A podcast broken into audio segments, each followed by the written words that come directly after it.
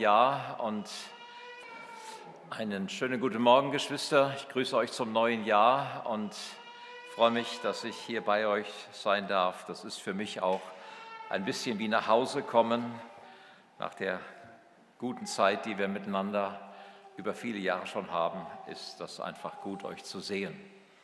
Ihr seht gut aus heute Morgen. Ich habe euch etwas mitgebracht, manche sind daran interessiert. In dieser Buchreihe, die wir seit vielen Jahren schreiben, gibt es jetzt das Buch Nummer 7. Ähm, manche von euch haben den Schmerz in mir, die Angst in mir, den Konflikt in mir. Jetzt ist es der Zweifel in mir. Es ist ein Hoffnungsbuch. Wie ein Leben in Christus. Das ist ja immer unser Thema. Nicht? Peter hat von Schönheit erzählt, Peter. Die Schönheit kommt durch Jesus in uns. Christus in uns. Er macht Asche zu Schönheit und aus Trauerkleidern einen, ein Hochzeitskleid. Christus in uns ist die Schönheit. Wie ein Leben in Christus uns hoffnungsvoll und mutig macht. Also ein Buch der Hoffnung, das ich euch heute Morgen mitgebracht habe. Man kriegt es für einen Sonderpreis, 10 Euro, liegt hinten aus. Also wenn ihr mögt, nehmt euch eins mit. Ja, die Frage ist, wie kommen wir durch dieses Jahr? Habt ihr einen Plan, eine Strategie? Wie werden wir in den Wirren der vielen Nachrichten, die uns unsicher machen, einen klaren Kopf behalten? Wie können wir unterscheiden? Wie werden unsere Herzen auch bei unseren persönlichen Kämpfen und Nöten, die wir haben, möglicherweise festbleiben und nicht von Sorgen und irgendwelchen Zweifeln erfüllt werden? Wie verhindern wir, dass Angst uns bestimmt? Man könnte ja schon Angst kriegen bei manchen Dingen. Wie werden wir den wachsenden Versuchungen, die in unserer Gesellschaft auf uns, unsere Kinder, unsere Enkel zukommen, begegnen? Wie werden wir Mut und Stärke finden in dieser Zeit, auch wenn es um persönliche Nöte geht? Ein Beispiel, zwei Beispiele von gestern. Schwester Iris Henna ist gerade im Krankenhaus. Sie hat Lymphdrüsenkrebs, der an einer Lymphe entdeckt wurde. Die wurde operiert. Es ist im Moment noch nicht gestreut. Aber sie ist mit unerklärlichen Oberschenkelschmerzen im Krankenhaus und liegt da seit einer Woche rum und es geschieht einfach kaum etwas. Auch so die Ärzte und Schwestern wissen kaum, was sie tun sollen und Sie liegt mit einem Virus auf einer Isolierstation und wir telefonieren jeden Morgen. Und wisst ihr, was sie aufrechterhält? Die Zusagen Gottes. Als wir gestern Morgen telefoniert haben, haben wir so gesagt, ey, man kann manchmal nicht verstehen, was Gott mit unserem Leben so macht. Ich sage, weißt du was? Wir fragen ihn jetzt einfach mal. Was antwortet er denn? Ich weiß, was für Gedanken ich über euch habe, Gedanken des Friedens und nicht des Leides, dass ich euch gebe, Hoffnung und Stärke. Und jeden Morgen stärken wir uns mit so einem Wort Gottes. Das mache ich gerade bei ihr. Und es tut uns gut. Und sie geht den Weg fest im Glauben und Vertrauen.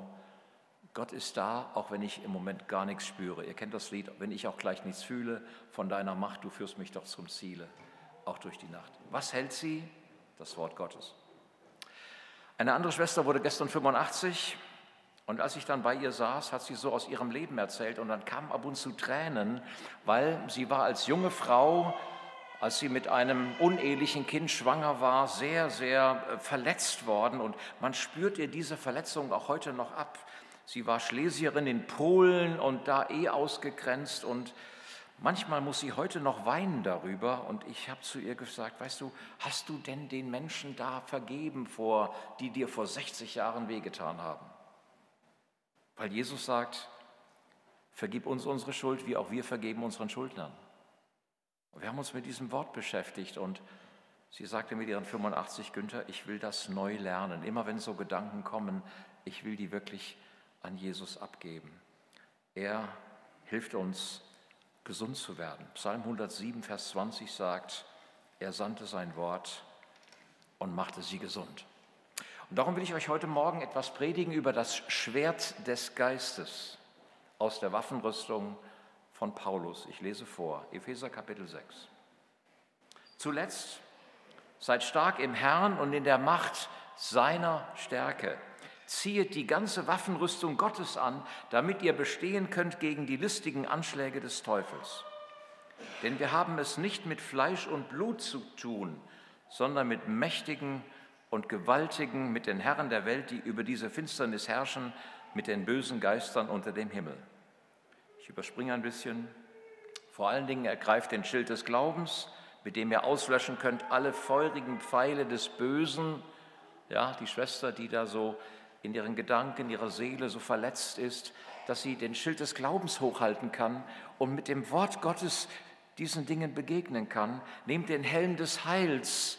Das sind die Gedanken, die auf uns zufliegen wollen, wo der Teufel uns Gedanken streuen will. Warum kümmern sich die Ärzte nicht um mich? Was mit den Krankenschwestern? Und Paulus sagt hier, nehmt das Schwert des Geistes, das Wort Gottes, damit ihr stark seid in dem Herrn. Er sagt auch sehr klar, Menschen sind keine Feinde. Wir kämpfen nicht gegen Menschen nicht Fleisch und Blut, sondern gegen die Mächtigen und die Gewaltigen, die in der Finsternis herrschen. Und ich will euch einfach heute Morgen nochmal aufmerksam machen darauf, dass es mehr gibt, als wir hier in dieser Welt sehen. Mehr als die Menschen, die um uns rechts und links sind und uns manchmal das Leben schwer machen. Paulus sagt, macht die Augen auf, hinter dem allen ist der Feind tätig. Wir haben es nicht mit Fleisch und Blut zu tun. Mit den Mächtigen und Gewaltigen haben wir es zu tun. Und er sagt, wir befinden uns in einem geistlichen Kampf. Ich möchte sogar sagen, in einem geistlichen Krieg. Ein Krieg, der in der unsichtbaren Welt stattfindet. Ein Krieg der Gedanken, ein Krieg der Überzeugungen, die von der anderen Seite geprägt sind. Paulus spricht hier von den Mächten in den himmlischen Regionen und er meint damit Ordnungen und Hierarchien. Und auch wenn der Feind, der ein Diabolos, ein Durcheinanderbringer ist, herrscht mit seinen Armeen, hat er doch ganz klare Ordnungen. Die Begriffe, die hier stehen, sprechen von klarer Kampfordnung. Wenn eine Armee in den Krieg zieht, kann das nicht im Durcheinander passieren. Und so hat auch der Feind seine klare Kampfordnung. Mächte, Gewalten, Oberfürsten, Paulus aber sagt, unser Kampf ist gegen diese Mächte und Gewalten und er gibt uns die Waffenrüstung. Und ist euch klar geworden, alle Teile der Waffenrüstung sind defensiv zur Verteidigung. Schild des Glaubens fängt die Pfeile ab. Helm des Heils schützt die Gedanken, die fliegen wollen. Der, der Brustpanzer der Gerechtigkeit schützt unsere Organe. Wir haben aber eine Angriffswaffe, das Schwert des Geistes. Und dieses Schwert des Geistes ist das Wort Gottes. Und darum, wie kommen wir durch dieses Jahr? Wie können wir vermeiden, dass Angst uns beherrscht? Wie können wir in vernebelten Situationen, so wie die Iris gerade im Krankenhaus liegt, dennoch den Blick auf Jesus behalten? Mit dem Schwert des Geistes, mit dem Wort Gottes. Und zwar in jeder Minute. Das ist toll, dass wir unsere Andachten lesen, ja, aber ich hoffe, dass ihr dann nicht so nach dem Andacht lesen, Bibel zu, Losung zu. Jetzt gehen wir mal an unsere Arbeit und wir machen es jetzt mit unserer Kraft. Ihr Lieben, so werden wir den Krieg nicht gewinnen. Wenn wir aufstehen, müssen wir das Wort mitnehmen. Müssen wir in der Verbindung mit Jesus bleiben. Müssen wir mit ihm weitergehen. Ihr Lieben, unsere Worte reichen nicht aus. Und ich habe dieses schöne alte Lied gefunden. Es kennt der Herr die Seinen und hat sie stets gekannt, die Großen und die Kleinen in jedem Volk und Land. Und mir gefällt die Strophe 2 so ganz besonders, wo es hier heißt, es kennt er, es erkennet seine Scharen am Glauben, der nicht schaut und doch dem Unsichtbaren, als sähe er ihn vertraut. Jetzt kommt das Wort, Achtung der aus dem Wort gezeuget und durch das Wort sich nährt und vor dem Wort sich beuget und mit dem Wort sich wehrt.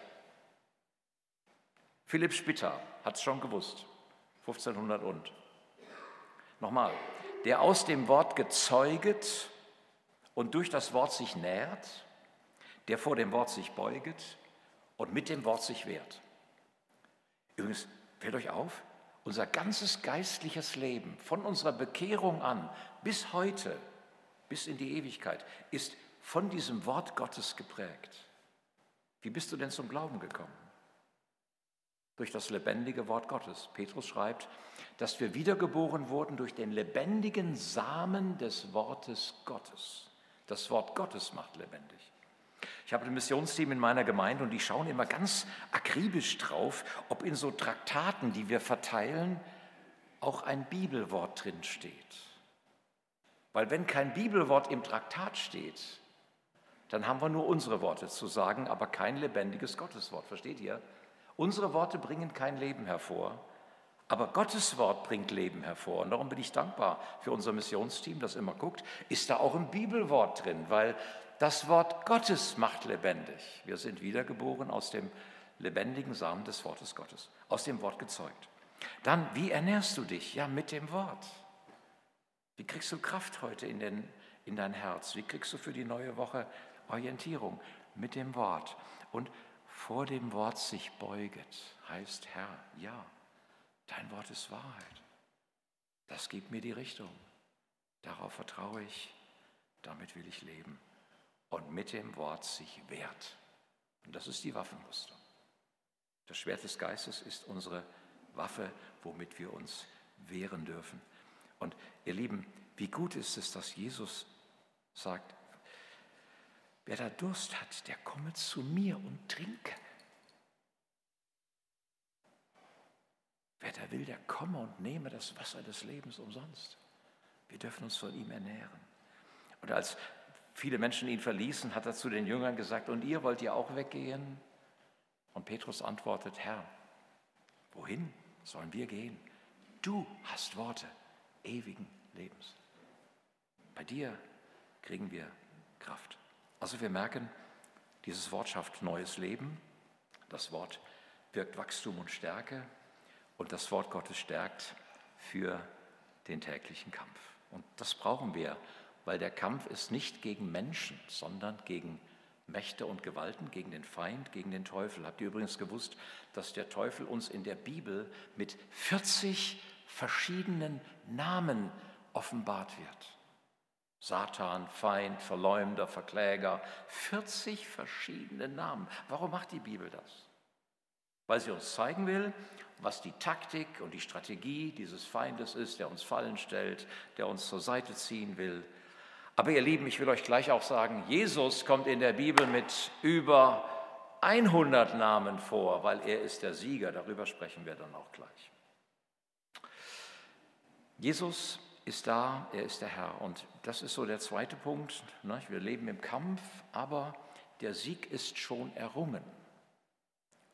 Wir stehen nicht mit unseren eigenen Mitteln im Kampf, sondern Jesus hat den Sieg schon errungen. Das Erstaunliche ist, dass der Sieger schon feststeht. Kolosserbrief Kapitel 2, Vers 14 sagt, Jesus hat den Schuldbrief, der gegen uns stand, aus der Mitte genommen und ans Kreuz geheftet. Darum feiern wir Abendmahl. Jesus hat den Schuldbrief, der gegen uns stand, aus der Mitte genommen und ans Kreuz geheftet. Das heißt, die Schuld ist bezahlt. Vers 14. Jetzt 15. Und er hat aus dem Feind einen Triumphzug gemacht und hat über ihn triumphiert an seinem Kreuz. Am Kreuz ist nicht nur unsere Schuld bezahlt worden, am Kreuz ist der Teufel auch besiegt worden. Jesus hat einen Triumphzug. Nicht? So diese römischen Generäle, die haben dann, wenn sie gewonnen haben, einen Triumphbogen bekommen in Rom. Da wurden ihre Taten eingemeißelt und dann sind die durch diesen Bogen gezogen als Sieger. Und das ist das Bild, das Paulus gebraucht. Er sagt, wir haben einen Triumphator, wir haben einen Sieger, wir haben Jesus und wir sind mit ihm auf diesem Siegeswagen. Also wir haben keine Angst vor diesem Feind, sondern wir sind auf seiner Seite. Ich habe die Technik gebeten, dass er uns mal eine Folie einspielt. Die ist jetzt vielleicht nicht so ganz gut zu erkennen, das ist aber auch gar nicht so wichtig, sondern ich will euch einfach nur eines zeigen. Was ist das biblische Weltbild? Was sagt die Bibel darüber, wie diese Welt und die unsichtbare Welt gestaltet werden? Sie spricht von drei Ebenen. Schaut mal hier, diese untere Ebene, das sind die gläubigen und die ungläubigen Menschen, das ist, ist die Welt der Dinge und der sichtbaren Elemente. Also das ist alles, was wir sehen. Das ist auch das Universum, wo wir mit Teleskopen gucken können, bis in die Galaxien hinein. Das ist hier dieser untere Bereich, dieser Teil. Da oben, das ist Gott, die himmlische Welt. Paulus sagt, er ist entrückt worden bis in den dritten Himmel. Das ist hier oben, ja. Gott der Vater, Jesus zur Rechten des Vaters als unser Fürsprecher auf dem Thron. Und jetzt Achtung, Epheser Kapitel 2, 6 sagt, Christus ist auferweckt und gesetzt worden zur Rechten des Thrones. Und du bist, als du Christ geworden bist, Epheser 2, 6, mit Christus auferweckt und versetzt worden neben Christus in die himmlischen Regionen. Guck mal, da bist du, hier oben, hier. Nicht erst, wenn du stirbst, jetzt schon. Du bist schon auf der Seite des Siegers im Himmel jetzt versetzt, weil ist doch klar, die Verbindung zwischen dir und Jesus durch das neue Leben ist so eng, dass da, wo Jesus ist, da bist du. Und wo ist Jesus? Zur Rechten Gottes. Guck nochmal, Epheser 2,6.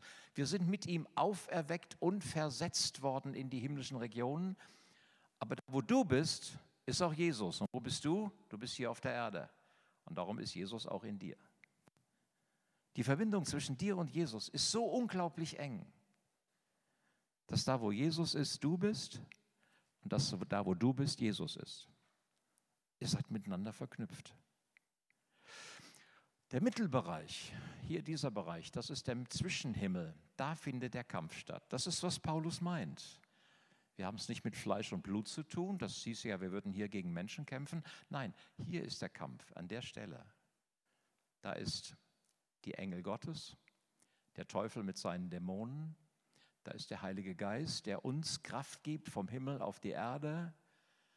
Da findet der Kampf statt. Das ist, was Paulus meint. Er sagt, dieser Zwischenhimmel, dieser, diese zweite Ebene, nicht, wenn du betest, da sollen die Gebete zu Gott in die obere Welt. Und da kommt der Teufel und sagt, stopp, stopp, stopp, das wollen wir mal verhindern. Kann man bei Daniel 7 wunderbar lesen, wie, wie das funktioniert und wie der Teufel versucht, die Engel Gottes aufzuhalten. Hier findet der Kampf statt. Und das ist mir nochmal so klar geworden. Günther, wenn du betest, dann passiert was in dieser anderen unsichtbaren Welt. Und du darfst mitwirken. Und deine Gebete dürfen raufkommen zu Gott in den dritten Himmel, damit der Fürsprecher Jesus dort für uns eintreten kann und damit er seine Engel beauftragen kann und dass der Heilige Geist, der unsere Gebete zu Gott transportiert, dort für uns sprechen kann. Also das ist das biblische Weltbild. Wenn es euch interessiert, eure Techniker haben das auf ihrem Computer, die können euch das gern mal rumschicken, dann schaut ihr es euch noch mal etwas genauer an. Und das muss uns klar sein. In diesem Jahr passieren nicht nur Dinge, die wir sehen. In diesem Jahr passieren einfach auch Dinge, die wir in der unsichtbaren Welt nicht sehen, die aber trotzdem passieren. Und das ist auch gerade in der Ukraine so. Ich hatte euch, glaube ich, schon mal erzählt, dass ich in so einem Gebetsmeeting bin, wo Missionare, Missionswerke sich treffen zum Gebet für die Ukraine. Das ist gerade alles sehr schrecklich, was da passiert. Menschen sterben zu Tausenden. Schrecklich. Die andere Seite ist, die Kirchen, auch die Freikirchen, sind gerade so voll in, den, in der Ukraine. So viele Menschen werden jetzt wach und kommen zum Glauben an Jesus. In einer Gemeinde hat man 20 Leute getauft. Zehn von denen waren Ukrainer, die hier in Deutschland zum Glauben gekommen sind in einer russlanddeutschen Gemeinde. Gottes Armee, ich habe euch mal von der dritten Armee irgendwas erzählt, wisst ihr noch? Ja, die dritte Armee, das ist die Armee Gottes, die auch wirkt in dieser Zeit. Der Sieg ist schon perfekt und du stehst auf der Seite des Siegers und jetzt wird das gut werden, weil du darfst das Schwert des Geistes benutzen und darfst es einsetzen, damit Gott durch dich in dieser Welt wirken kann. Wir haben es manchmal live erlebt, dass wir gerade auch mit Menschen zu tun hatten, die echt angegriffen waren. Das können ältere Menschen gewesen sein, die auf einmal merkten, wie sie auch ja wirklich auch attackiert wurden. Ähm, oder es können auch Jüngere sein. Ich denke an ein Mädchen, das wir in Weimar kennengelernt haben. die kam im zweiten Jahr zu uns, nachdem sie schon ganz viel von Jesus gehört hatte und sagte uns dann irgendwann, ich, ich kann den Namen nicht mehr sagen. Wie, du kannst den Namen nicht mehr sagen? Ja, den Namen, den ihr immer nennt, ich kann ihn nicht mehr sagen. Du meinst den Namen Jesus? Ich kann den Namen nicht mehr sagen. Sie hatte sich mit ihren Mitschülerinnen in so einer Tischrücken, spiritistischen Sitzung abgegeben und der Teufel hat ihren Mund blockiert, dass sie nicht mehr Jesus sagen konnte. Weil wir aber auf der Seite des Siegers stehen, Jesus ist Sieger, durften wir beten für sie und sagen, Feind, du hast hier keine Macht an diesem Mädchen. Wir gebieten im Namen Jesu, du musst weichen. Das Wort Gottes sagt, Jesus ist Sieger. Wir stellen uns auf die Seite des Siegers. Und ihr Lieben, das ist Teil unserer Identität in Christus, dass wir in seinem Namen feststehen dürfen. Das ist übrigens das Wort, was Paulus hier in Epheser 6 ständig sagt, damit ihr feststeht, dass ihr festbleiben könnt. So steht nun fest im Glauben, bleibt einfach stehen. Wir kämpfen nicht gegen den Feind, wir bleiben stehen. Jesus ist Sieger, der hat uns hier hingestellt. Wir bleiben als Gemeinde stehen, wir bleiben als Christen stehen, wir bleiben mit seinem Wort stehen und dazu haben wir das Schwert des Geistes, welches ist das Wort Gottes. Manchmal haben wir ein bisschen Mühe mit diesem Gedanken Schwert, weil wir denken, ja, sind wir denn militaristisch? Also ich bin eigentlich vom Typ her Pazifist, bin auch froh, dass ich nie zur Bundeswehr musste, weil ich hätte mich irgendwie unwohl gefühlt, mit Waffen zu arbeiten. Ich, ich liebe Frieden. Und die menschlichen Waffen, ne, denk mal an Petrus, die hauen den Leuten das Ohr ab. Batsch, einmal liegt das Ohr da. Das sind menschliche Waffen, die bringen Tod. Menschliche Schwerter. Das Schwert des Geistes bringt Leben. Es ist das Wort Gottes. Das schafft Leben. Natürlich scheidet es auch. Das Wort Gottes ist lebendig und kräftig und schärfer als jedes zweischneidige Schwert und dringt durch, dass es scheidet, Seele und Geist, Mark und Bein und ist ein Kritikos, ein Richter der Gedanken und Gesinnungen des Herzens. Na, wenn du dich mit der Bibel beschäftigst, Gott sei Dank klärt die Bibel in dir, was richtig und was falsch ist. Sie klärt das. Und darum brauchen wir das Wort Gottes auch für uns selber, aber dann eben auch für den geistlichen Kampf. Nicht wahr, wenn du nächste Woche jetzt zum Arzt müsstest oder ins Krankenhaus kommst, dann nimmst du dir ein Wort mit und du bist, bist nicht so ganz sicher, wie wird das werden. Psalm 23, 4. Und wenn ich auch gehe durchs Tal der Schatten, Herr, du bist bei mir. Und wenn ich gehe durchs Tal der Schatten, montags, du bist bei mir. Dienstags, wenn ich gehe durchs Tal der Schatten, du bist bei mir. Mittwochs, du bist bei mir. Donnerstags, ja, versteht ihr, was ich meine? Halt dich am Wort fest. Nimm das Wort in dein Herz. Paulus schreibt noch an einer Stelle, 2. Korinther 10, die Waffen, die Waffen unserer Ritterschaft. Du bist in der Ritterschaft, du bist, bist Ritter Jesu. Wir sind Ritter für Jesus, ausgerüstet. Und hier kommt wieder das Bild der Waffen des Krieges zum Vorschein. Die Waffen unserer Ritterschaft sind nicht fleischlich. Also es kommt nicht auf deine scharfen Worte an, dass du jetzt dich rechtfertigst und dass du dem mal richtig eine über die, rüberhaust. Darum geht es nicht. Das ist falsch. Wir machen keine fleischlichen Waffen, sondern unsere Waffen sind geistliche Waffen mit dem Wort Gottes zur Zerstörung von Festungen und nehmen jeden Gedanken gefangen zum Gehorsam gegen Christus. Das ist das Wort Gottes. Es klärt deine Gedanken, klärt deine Überzeugungen. Was machst du, wenn dich die Gedanken überfallen wollen und dich entmutigen, frustrieren und depressiv machen? Du begegnest ihnen mit Worten Gottes, mit dem Schwert des Geistes und stellst dich auf den Sieg von Jesus. Was machst du, wenn Unglück und Krankheit einbrechen und du deinen Anker brauchst, der dich festhält? Dazu hast du das Schwert des Geistes. Und darum sollte jeder Christ so eine Art Munitionsdepot von Worten Gottes haben für alle möglichen Lebenssituationen.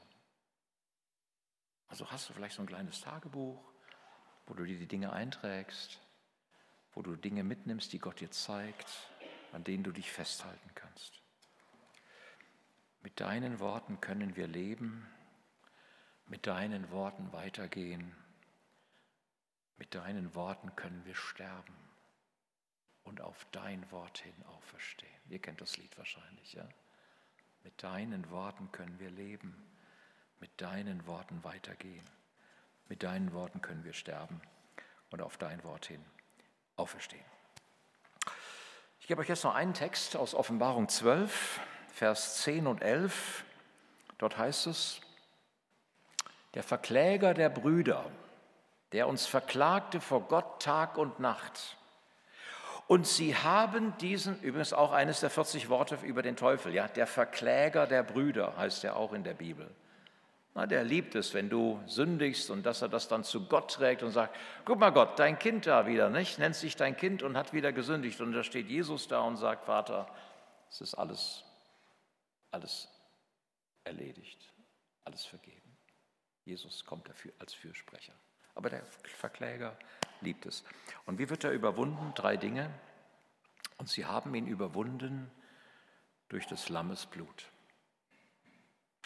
Darf ich euch heute mal einladen beim Abendmahl, wo wir ja an die Vergangenheit denken, nicht so, Jesus hat unsere Schuld bezahlt, Gott sei Dank. Jesus wird uns auch beim letzten Abendmahl im, im Himmel einen Platz beim Hochzeitsmahl des Lammes zubereiten. Wunderbar. Aber nimm doch heute das Abendmahl so mit einer ganz besonderen Ausrichtung. Es ist heute deine Kraftquelle. Durch das Lammesblut, das dir heute nochmal bewusst ist und das dir zur Verfügung steht, kannst du den Ankläger überwinden. Wenn der Kläger dich verklagt, Christus hat für dich gebeten. Wenn er schon zu sichten wagt, Christus hat dich schon vertreten. Jesus ist heute deine Lebensquelle. Das Blut des Lammes reinigt heute. Nimm heute das Abendmahl als Danke, Herr, du bist mein Leben. Dein Leben ist mein Leben. Das Blut des Lammes überwinde den Feind. Ist die größte Kraft des Universums. Und das Zweite ist, sie haben ihn überwunden durch das Wort ihres Zeugnisses. Und gemeint ist hier auch, nicht, nicht nur, dass du bezeugst, dass du Christ bist, sondern dass du das Wort Gottes als Zeugnis für dich aussprichst. Ich, ich war als Junge unglaublich ängstlich, ich hatte viel Menschenfurcht und Psalm 27.1 wurde mir zu meiner Konfirmation gegeben. Der Herr ist mein Licht und mein Heil, vor wem sollte ich mich fürchten? Der Herr ist meines Lebens Kraft, vor wem sollte ich Angst haben? Ich habe das Wort bestimmt tausendmal genannt in meinem jungen und mittleren Leben und heute manchmal auch noch. Und ich spreche es laut aus. Sprecht die Worte laut, weil der Teufel kann unsere Gedanken nicht lesen.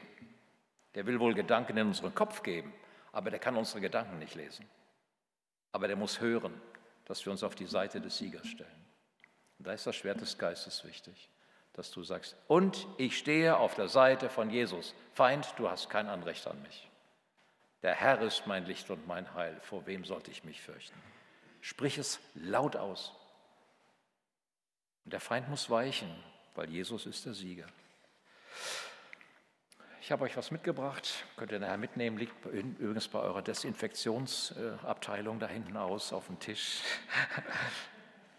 Geistliche Desinfektion. 20 Wahrheiten, die zum Sieg verhelfen. Warum sollte ich sagen, ich kann nicht, wenn die Bibel sagt, ich vermag alle Dinge durch den, der mich stark macht? Warum sollte ich Mangel leiden, wenn Gott sagt, er wird all meinen Mangel abhelfen nach seinem Reichtum in Herrlichkeit in Christus Jesus? Warum sollte ich mich fürchten, wenn die Bibel sagt, dass Gott mir nicht einen Geist der Furcht gegeben hat, sondern, ja, also 20 Sätze mit 20 Bibeltexten und manchmal sind auch zwei dabei. Für die, die noch gut lesen können in Kartenform, ist ein bisschen klein geschrieben. Ich habe aber mal an die Senioren gedacht und die, die eine Brille brauchen, in etwas größerer Form. Ist das Gleiche, ja? Also entscheidet euch, was ihr braucht. Ist gut. Und der letzte Gedanke hier in Offenbarung 12, also sie haben ihn überwunden durch das Blut des Lammes.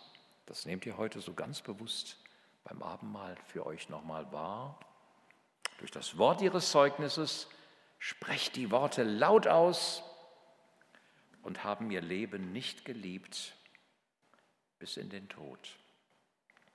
Wenn du den Sieg von Jesus jeden Tag willst, musst du dich auch jeden Tag Jesus ganz bewusst übergeben.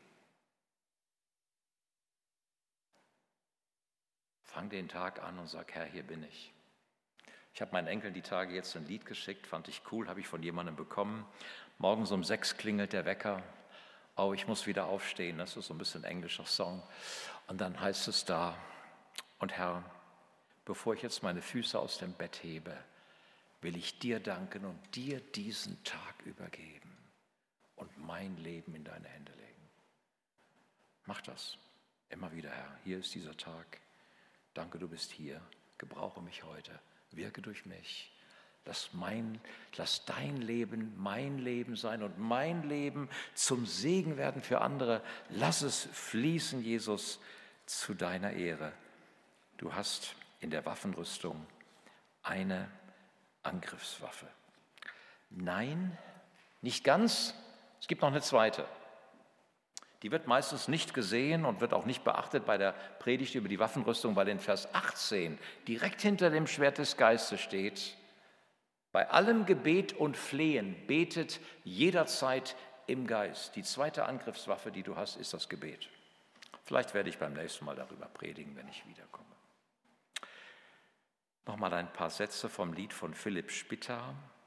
Es kennt der Herr die Seinen an ihrer Hoffnung Mut, die fröhlich auf dem einen, dass er der Herr ist, ruht, in seiner Wahrheit glanze, sich sonnet frei und kühn, die wunderbare Pflanze, die immer da ist, grün. Ich wünsche euch, dass ihr gute Lebensbäume seid nach Psalm 1, auch in diesem neuen Jahr. Gott segne euch. Amen.